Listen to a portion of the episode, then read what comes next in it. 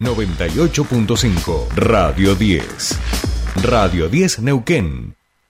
Desde las 7 y hasta las 9. Tercer puente.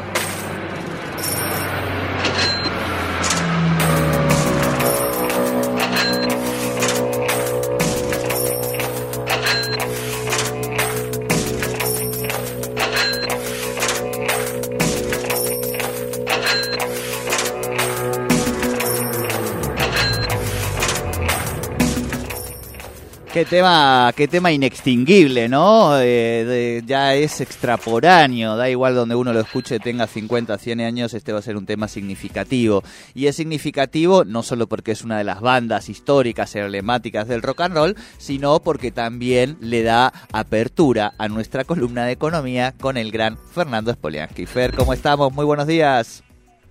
¿Qué tal, Jordi? Buen día para vos y la audiencia. Bueno, ¿cómo ha estado esa semana? Bien, me imagino que esperando que llegara el proyecto de renta inesperada para ver cómo había articulado el gobierno nacional esta iniciativa FER que ya hemos escuchado a los empresarios de AEA, e ¿no? Tuvieron su, su, espacio, digamos, de, encuentro eh, muy quejosos, pero que seguramente esa parte de queja tiene cierta lógica pensando en que el gobierno a estas 300 y pico de empresas, que ahora vas a explicar vos mejor que yo, eh, piensa capturar parte de esta renta extraordinaria que han obtenido producto de eh, la distorsión de los precios internacionales por la guerra, ¿no? Exactamente. Bueno, efectivamente, el gobierno está buscando distintas fuentes de financiamiento en un mundo muy convulsionado. No es una cuestión solo de Argentina. ¿eh? Hay que decir que la renta inesperada, que por otra parte la discusión es si es un nuevo impuesto o si se trata de una sobretasa del impuesto a las ganancias. Yo creo más bien que se trata de una sobrealícuota, ¿no? De una sobretasa eh, el impuesto a las ganancias que ya existe. Y efectivamente, en un mundo que está convulsionado por un conflicto bélico entre Ucrania y Rusia y que eso ha generado cuestiones de complicaciones por el lado de la oferta, tanto de, cuestiones de energía como de alimentos, bueno, eso ha hecho que algunas empresas en particular estén teniendo ganancias más eh, significativas de las que venían teniendo o tienen en situaciones normales y entonces distintos países del mundo están viendo cómo de esa eh, ganancia extraordinaria toman una partecita para eh, financiar otras cuestiones de los estados. Eh, por ejemplo, el Reino Unido lo hizo, le llamó impuesto a las ganancias inesperadas, exactamente igual que acá, se lo aplicó a las productoras de petróleo y gas porque el precio había volado en el surtidor, entonces dijo, bueno, ya que están obteniendo rentas extraordinarias, las vamos a grabar con un nuevo tributo.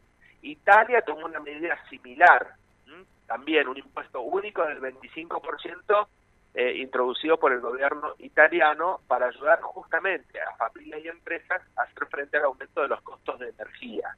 Y en España también lo hicieron. En España tiene un nombre muy simpático, que es impuesto a los beneficios caídos del cielo.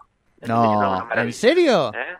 Sí, ah, no, se llama. No lo había leído, mira vos es genial, impuesto a los beneficios caídos del cielo. Entonces también decidió reforzar la recaudación del impuesto a las ganancias también aplicado a las empresas energéticas. Argentina entonces en el mismo camino lo que está eh, intentando es efectivamente aplicar esta, eh, esta ganancia a la renta inesperada y se aplica solamente al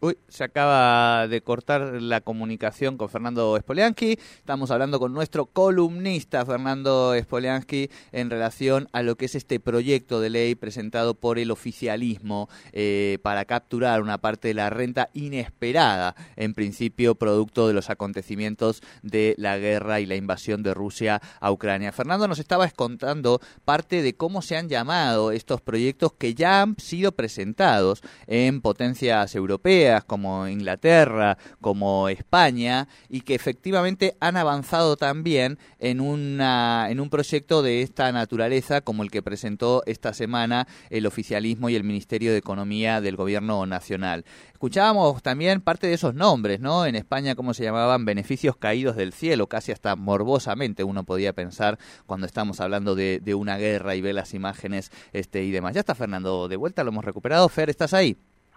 Sí, Jordi, no sé hasta dónde hasta dónde se escuchó. Mira, escuchamos todos los ejemplos que diste de los proyectos de todos los países y ahí estabas como cerrando un poco la idea.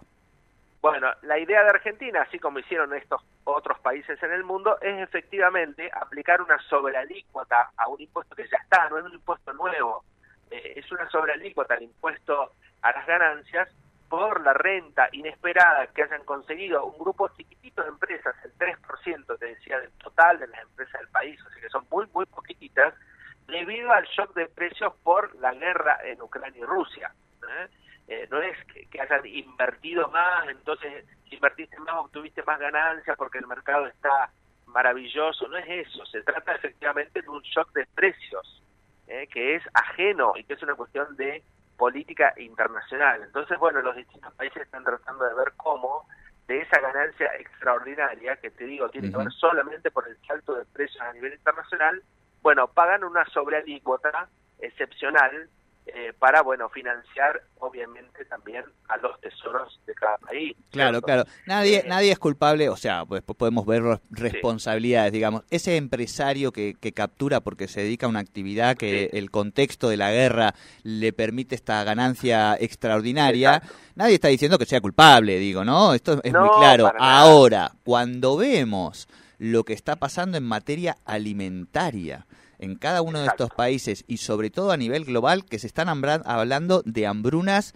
históricas, digamos, ¿no? ¿Cómo no los estados van a tener determinados niveles de preocupación en relación a cómo distribuir y hacer que las poblaciones se alimenten, que la gente coma, digo, lo, digo con, con, esta crudeza porque a veces en el medio de los debates, viste, se, se nos desdibujan algunas cuestiones, ¿no? Es que es absolutamente así los estados están eh, brindando asistencia alimentaria de, distintas maneras, ¿no es cierto? Pero lo están haciendo y obviamente tienen que financiar eso en un mundo que efectivamente el precio de los alimentos está aumentando significativamente.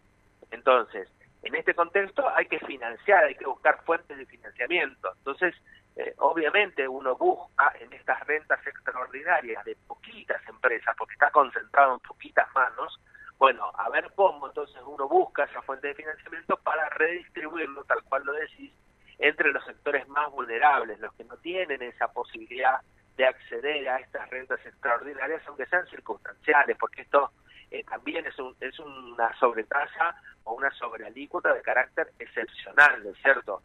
E incluso fíjate que hasta el proyecto del gobierno eh, explica que si hay un monto de reinversión, es decir, que si esa renta extraordinaria las empresas pueden demostrar que la reinvierte para producir más, para generar empleo y demás, incluso hasta esa eh, alícuota se reduce, ¿no es cierto? Así que podría terminar siendo hasta menos incluso de lo que está previsto en, el proyecto.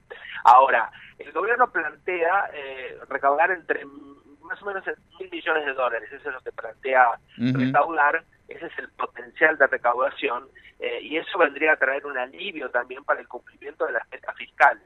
Argentina, acordate que tenemos un programa con el Fondo Monetario que prevé un déficit primario de 2.5% del PBI para este año. Nosotros estamos lejos todavía, entonces también hay que buscar distintas fuentes de financiamiento para cumplir con todos los compromisos que tiene la Argentina. Por supuesto que el sector empresario, a través de AEA, que es lo que yo decía, la Asociación Empresaria Argentina, en un, en un congreso, en un encuentro que tuvieron, criticaron la medida, porque obviamente afecta a determinado sector de esos empresarios, muy poquititos, como decíamos, 3% del total, no a todos, pero ellos dicen que cualquier incremento en la presión tributaria va a afectar la inversión y por ende la generación de empleo.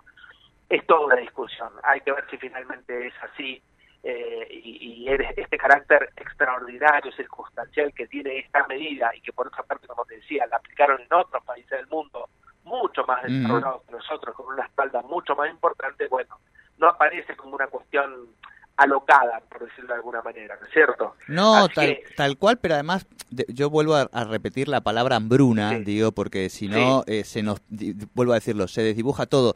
Sin lugar a dudas que el año pasado se le cobró un impuesto eh, extraordinario, ¿no? Y este año de vuelta y salen los empresarios y dicen, eh, pero ¿cómo? O sea, y, y, hay una racionalidad comprensible en una dimensión. Ahora bien, de lo que estamos hablando es de una hambruna como no hubo en el mundo producto de una pandemia que hacía 100 años que no sucedía, digo, porque esos son los números, y un momento de, una guerra que impacta en los precios de los commodities internacionales que no hay precedentes. Digo, el empresariado, por supuesto que se puede, que, que, nadie de buen grado, digo, de vuelta pone la plata, ahora, de lo que estamos hablando es de un contexto que se impone con una crudeza feroz, ¿no?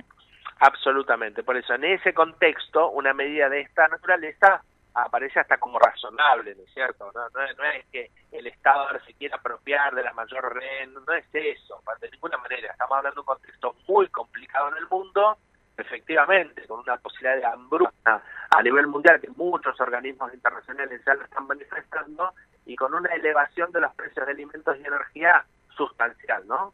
Eh, fíjate que hasta el propio Fondo Monetario emitió un comunicado diciendo que estaba totalmente de acuerdo con estas medidas a nivel mundial, ¿no? Tal cual, eh, tal cual.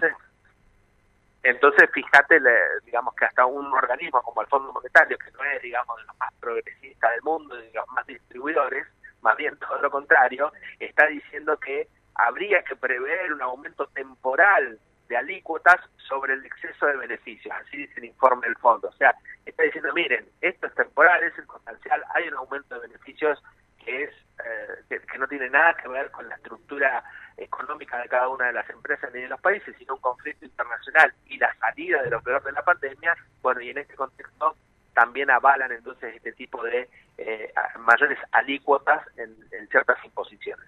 Así que, bueno, Argentina ya, ya lo tiene, hay que ver finalmente cómo, cómo se debate en el Congreso de la Nación y demás, y qué piensan los, eh, o qué piensan no, qué van a hacer los empresarios si van a apelar a esta reinversión, que es la, la, salida que tendrían, eh, o si finalmente van a pagar. Acuérdate que todavía hay algunos que no pagaron la renta extraordinaria del año pasado. El BATI, el BATI, el BATI. entre otros, sí, exactamente. Así que, bueno, esto es una discusión que seguramente también va a tener su capítulo judicializado. Tal cual, tal cual. Bueno, Fer, como siempre, te agradecemos muchísimo la charla y esclarecernos un poquito las cuestiones económicas que tan fundamentales son en este país. Buena semana y abrazo grande. Gracias a vos, Jordi, y saludos a la audiencia. Bien, hablábamos entonces con Fernando Espoliansky, nuestro economista, a propósito de este proyecto de ley presentado por el Gobierno Nacional, llamado de renta inesperada, en consonancia, lo decía Fernando, con lo que está planteando eh, las Naciones Unidas, el Fondo Monetario Internacional, y lo que ya están haciendo algunos países eh, de Europa. Veremos qué es lo que sucede a partir de ahora en esta discusión en el recinto del Congreso de la Nación. Eh, y bueno, y dirán nuestros diputados, diputadas, senadores y senadoras, ¿qué es lo que pasa con esto, no, Torito querido? Y sí, ¿qué tal? Primero, buenos días, ¿cómo le va? Buen día, Hoy le tocó estando Indio Solari acá. Hoy estamos de Indio Solari, sí, pero bueno, viste, o sea... Pero pasa, pasa, pasa. pasa, pasa, y además no te olvides que, que en algún momento yo